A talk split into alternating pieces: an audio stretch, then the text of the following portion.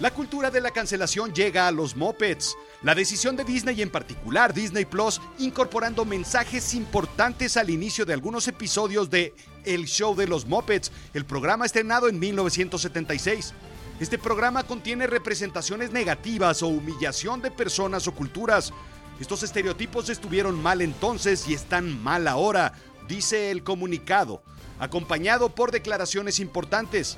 Más allá de eliminar este contenido, queremos reconocer el impacto dañino, aprender de él e incentivar el diálogo y así crear un futuro más inclusivo en conjunto. Disney tiene un compromiso para crear historias con temas inspiradores que reflejan la rica diversidad de la experiencia humana en todo el mundo. A los que crecimos viendo el show de los Muppets y fuimos educados bajo la cultura de la televisión, el mensaje es muy claro. Nos importa un pepino esto es Azul Chiclamino, la realidad de lo absurdo. Y nosotros le contamos sobre la cultura de la cancelación. No se despegue, continuamos con más información irrelevante.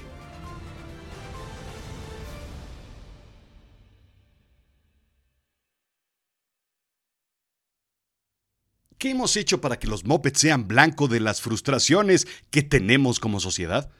Encontrar el origen de las cosas es complicado porque no hay una línea directa que nos pueda dar un trazo exacto del inicio de un cambio. Sin embargo, quiero pensar que viene de la naturaleza de juzgar las reglas éticas y morales de una sociedad. ¿Cómo nos gobernamos? Es decir, ¿es justificable el aborto? Sí. No. Depende. Se debate y se definen situaciones tanto sociales como legales, como educativas, como qué sé yo de todo tipo, y todos tenemos ideas, conceptos. Las reglas de la sociedad no las escribe un hombre porque no hay un superhombre que sepa todo sobre un tema social. Bueno, tal vez Carreño, pero él murió hace mucho y no podemos depender de él para todo. Así es que alguien piensa algo y decide comunicarlo. Y habla en un salón de clases durante un debate estudiantil. Habla en el Congreso en un debate por una ley escribe un artículo en un periódico de renombre diciendo, el aborto lo debe definir el Estado. Y las razones las tendrá cada quien, basado en sus ideas, conceptos, backgrounds, y la idea puede complementarse con la de otros pensadores para una idea A más una idea B y convertirla en una idea C. La sociedad se autorregulaba con un call-out o un llamado de atención. La cultura del call-out se basaba en el debate, en la recomendación, en decir qué es y qué no es válido en una situación. Se señalaba y estaba en cada uno de nosotros decidir si sí o si no. El call-out podría ser desde un, güey, te pasaste con tu comentario, sin importar si es en un salón de clases o en el Congreso. Senador, se pasó con su comentario. Hasta una reprimenda fuerte llegando al shame la cancelación es la forma moderna de desterrar, de exiliar, de eliminar o de borrar, incluso de boicotear y excluir a alguien de un foco específico de atención o de círculos sociales o profesionales de la sociedad por completo. Borrar a alguien de todo por sus actos y su forma de pensar. Si bien el call-out tiene la intención de señalar, discutir y seguir adelante, la cultura de la cancelación tiene el objetivo de eliminar por completo. El call-out se llevaba incluso al shaming o a la humillación, conocido cotidianamente como pues, la quemada social. Hablar en favor del racismo merece un call-out.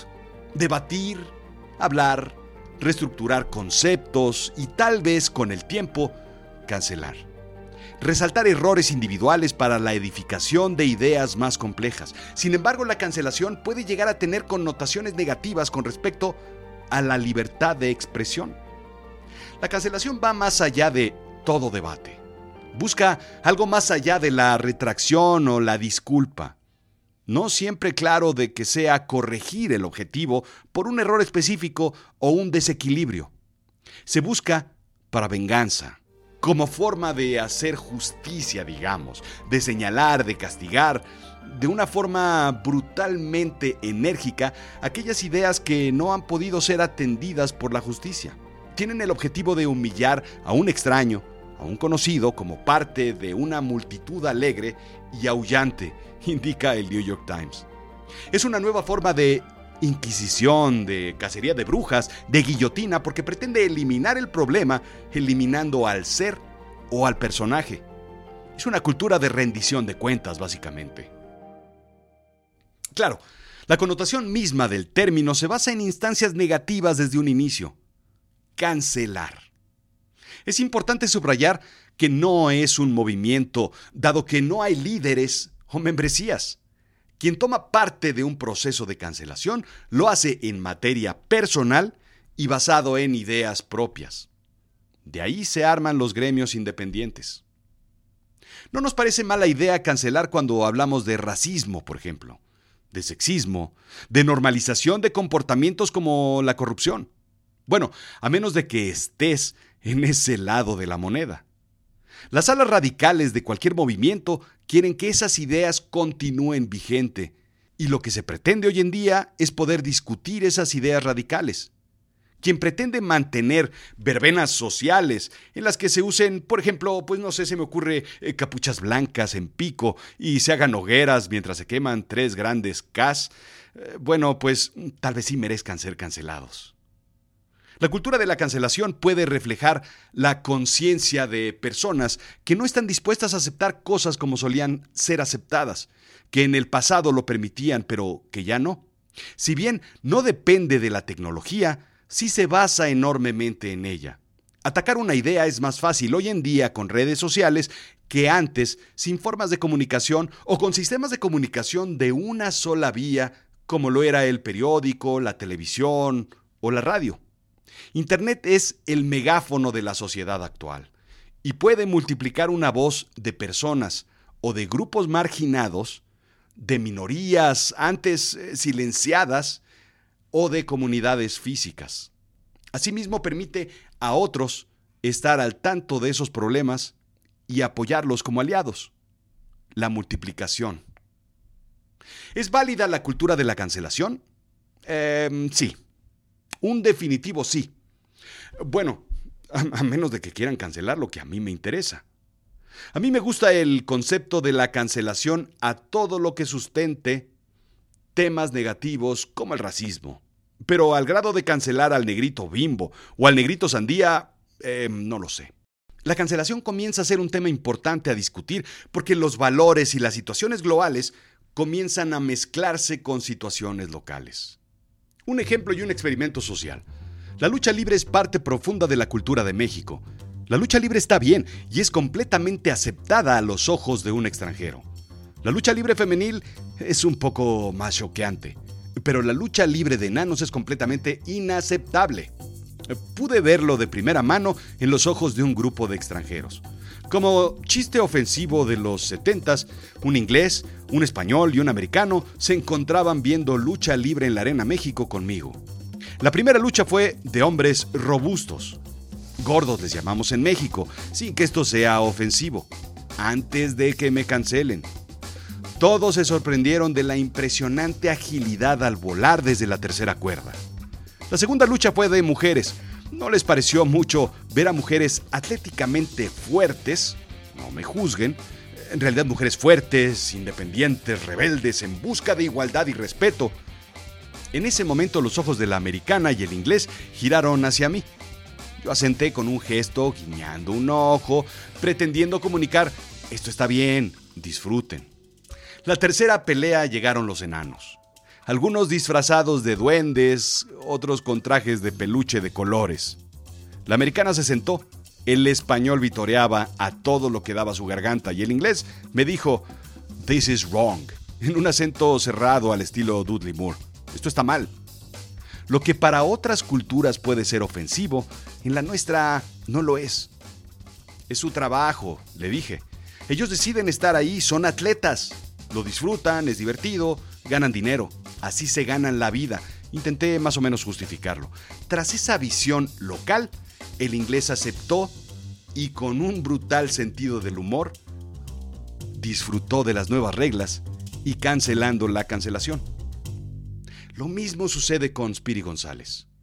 Cuando el COVID llegó, tuve que hacer otras cosas en las que era bueno, explica Gabriel Iglesias, Fluffy, un comediante mexicoamericano, al no poder trabajar haciendo stand-up comedy tras el cierre de teatros, bares y foros de comedia. Tuvo que quedarse en casa meses cuando la normalidad era salir todos los días de gira y presentarse exitosamente frente a un público en el escenario. ¿Te imaginas el cambio de vida? Recibí una llamada ofreciéndome el papel de Speedy González, continúa, para hacer Space Jam. Warner Brothers se arriesgó, aunque en realidad lo que necesitaba era un Brown Shield, un escudo bronce o café, precisamente para no ser criticados, explica Iglesias. No tiene nada de malo. Speedy González fue cancelado hace mucho tiempo por ser un estereotipo ofensivo para los mexicanos, cuando en realidad los mexicanos amamos a Speedy. Es justo lo contrario. Es uno de nuestros héroes. ¿Cuál es su crimen? ¿Ser rápido? ¿Ser listo? Termina Iglesias. A los ojos del americano, Speedy es ofensivo. Para un mexicano, no lo es. Estoy seguro que su creador jamás tuvo el objetivo de ofender al crear Speedy González. Regresaremos a este punto un poco más tarde. Así es que parece ser más ofensivo para los estadounidenses que para los mexicanos. Entonces, por ello, ¿debemos cancelar todo lo que ofenda a alguien o debemos debatirlo? La cultura de la cancelación no revisa la situación en general, sino la particularidad de las cosas. ¿Es ofensivo el contexto del cruce ilegal de ratones pobres con hambre en la frontera? ¿O es el ratón quien es ofensivo? ¿Es ofensivo un acosador? Sí que lo es. ¿Es ofensivo un enamorado zorrillito con acento francés que brinca y brinca por las calles de París enamorado de una gatita? Debemos cancelar la normalización del acoso y para ello el mejor camino es cancelar una caricatura. ¿Es acaso alguien acosador porque su modelo fue Pepe Lepú en una forma de conquistar? Lo dudo mucho.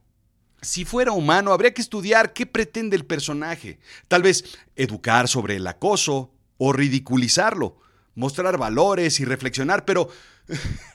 pero es un zorrillo. Podemos ver en National Geographic a los zorrillos y otros animales que hacen precisamente eso. Acosar a la hembra porque... Pues, pues, pues porque eso hacen los animales. Warner Brothers lo único que hace es precisamente caricaturizar lo que hacen los animales en National Geographic, en, en, en su hábitat. Bajo ese mismo argumento se pretende cancelar a la señorita Piggy. Mismos argumentos. Asumo que si las mujeres pidieron que se cancelara el zorrillito por acosador, los hombres pretendimos, con esa madurez que nos caracteriza, cancelar a la mayor acosadora de la televisión. Eh, bueno, título compartido con la bruja del 71, que dicho sea de paso, también se pide cancelar. Pero no son en realidad esas situaciones las que pretenden cancelar con episodios de los Muppets. Bueno, sí, eh, pero, o sea, también, o sea, depende pues. En un episodio de los Muppets, Johnny Cash canta música country frente a una bandera confederada. Y no voy a debatir el tema porque aquí soy yo el inglés de la historia anterior, que no entiende sobre la lucha de enanos. Entiendo la teoría de la bandera, pero me hace falta mucho el contexto local y cultural de ella. Así es que, ¿hasta dónde debe llegar la cancelación? Pues básicamente arrasa con todo. Con los episodios para empezar seguido por quienes aparecen en ese episodio porque fueron parte del sketch. Empezando por las gallinas de Gonzo, seguida por la señorita Piggy y el trío Country. No voy a decir que es una banda hillbilly porque eso está mal. Y sin embargo, el tema continúa y continúa y continúa con la intención de cancelar a Cricri por el negrito sandía. Solo por decir negrito, que a mi parecer no ofende en ningún momento. He escuchado la canción completa y no ofende de ninguna forma. Nuevamente, todo está en la intención de la utilización de la palabra negrito.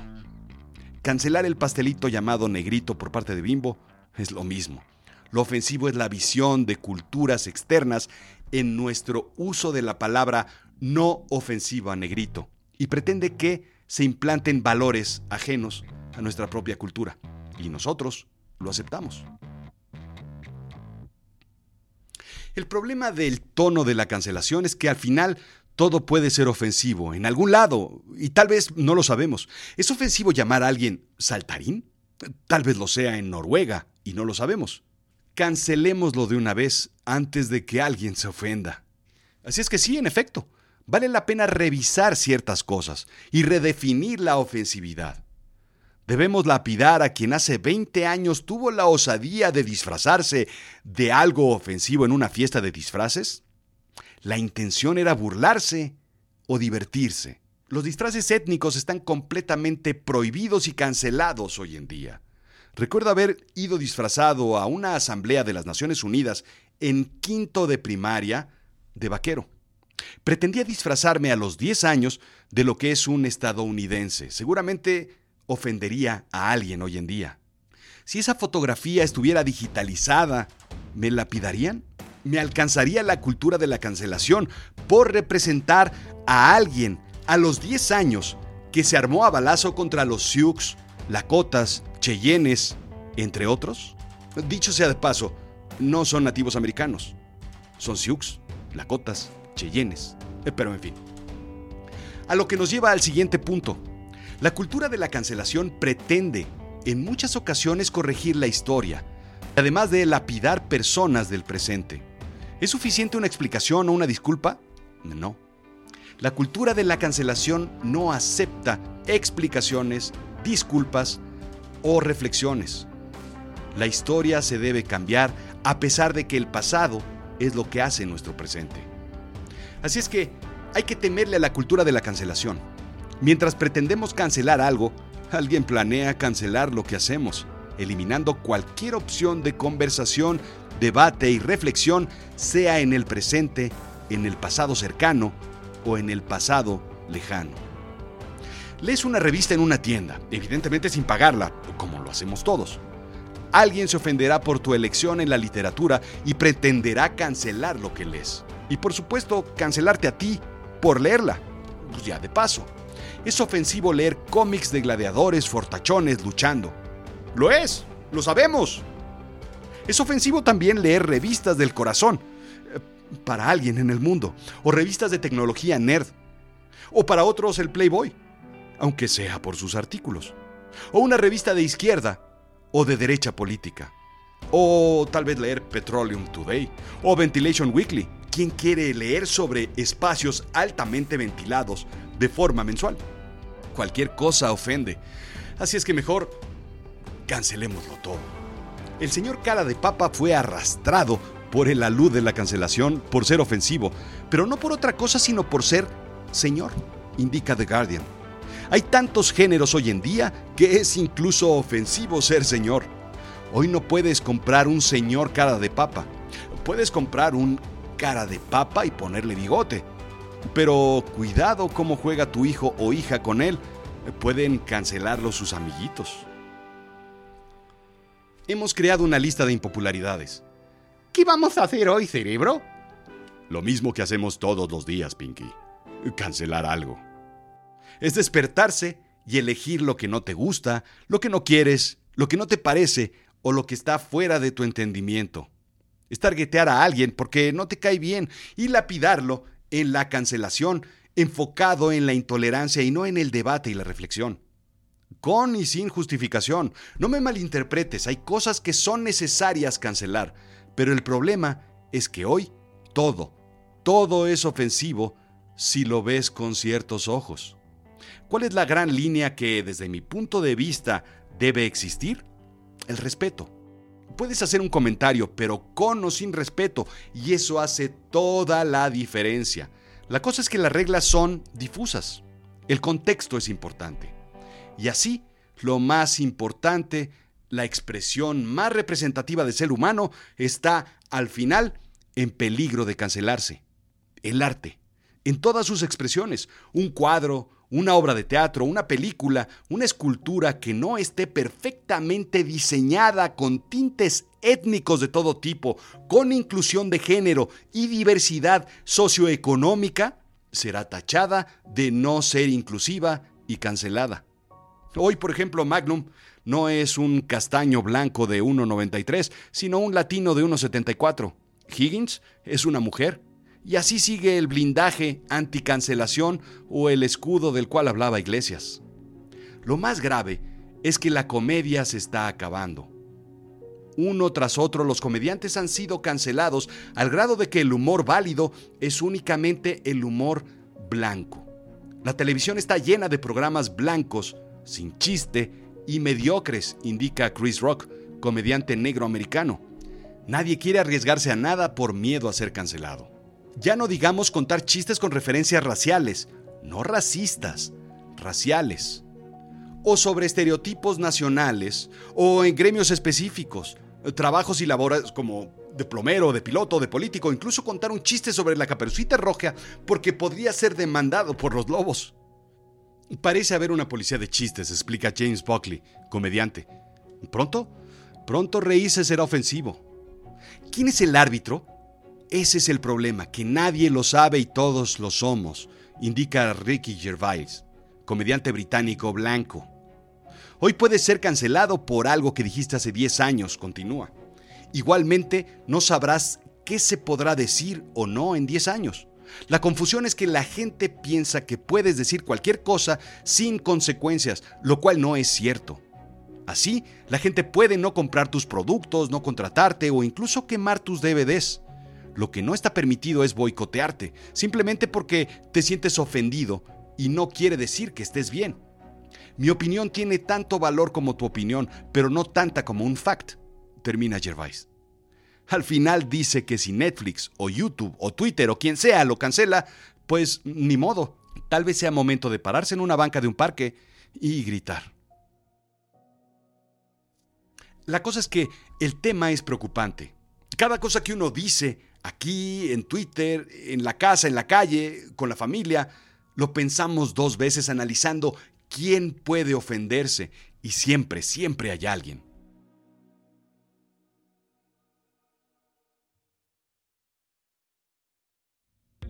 Yo decidí no preocuparme por continuar bromeando, siempre con el máximo respeto posible. A veces, a veces acertaré y a veces me equivocaré. Ni modo, habrá espacio para entender, crecer, disculparse y seguir. Pero no pretendo autocancelarme. Siempre, siempre encontraremos algo en el pasado que hoy en día esté mal. Dice el refrán, siempre hay un tweet. Y eso aplica para todos, incluso para ti y por supuesto para mí. Hay una foto tuya y mía en un disfraz incorrecto. Tal vez no sea un blackface, pero seguro, seguro, segurito, ofenderá a una persona en la comunidad cercana a la que vives. Así es que estamos marcados. Esto fue Azul Chiclamino, la realidad de lo absurdo. Yo soy Rodrigo Job, sígueme en Instagram, Twitter, Rodrigo-Job, en Facebook, en YouTube y por supuesto en azulchiclamino.com donde encontrarás el extracto de todos estos podcasts. No dejes de escuchar Avisen a Berlín, la primera serie producida por Azul Chiclamino Originals en avisenaberlin.com. Gracias.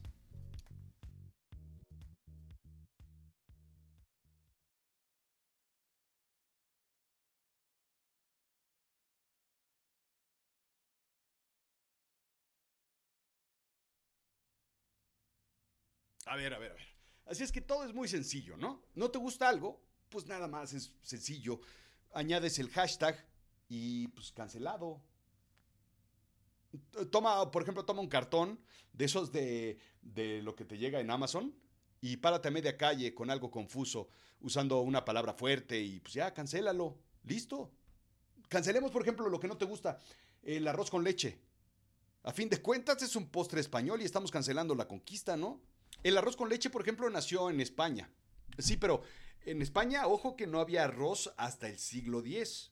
Sabemos que en torno a 1477, por ejemplo, cuando el catalán Ruperto de Noda escribió su libro de guisados en Nápoles, publicado, dicho sea de paso, en 1520, ya había platos dulces hechos con leche, azúcar, especias y harina de arroz. Nola llamó manjar imperial a una especie de natillas elaboradas con los mismos ingredientes que el arroz con leche, salvo que en su caso el arroz estaba molido. Y podríamos aventurarnos a decir que pues era más fácil echar mano al grano entero que pulverizarlo, pero pues ya entonces había algo parecido al arroz con leche. entonces es un postre que viene de antaño. Pero ojo, es un postre que viene de los ingredientes y especias y el arroz árabe. Así es que es étnico. Así es que está cancelado por la conquista o está cancelado por ser étnico. O, está cancelado por las pasitas. O está cancelado porque aquí en México pues lo cambiamos y entonces ya es otra cosa. O, yo lo que creo es que hay que cancelar a los españoles, a los catalanes, a los musulmanes, a los árabes y a todos los que producen pasitas. Hoy cocinar sushi, cocinar sushi es este es ofensivo si no eres japonés. O, cocinar este, este, hojitas de parra. O pasta, pasta italiana. Si no eres italiano es ofensivo. Hay que hacemos una lista de todo lo que es ofensivo. vamos a cancelar algo hoy, ¿no? O, o, tienes plan para hacer otra cosa. Yo también ando libre.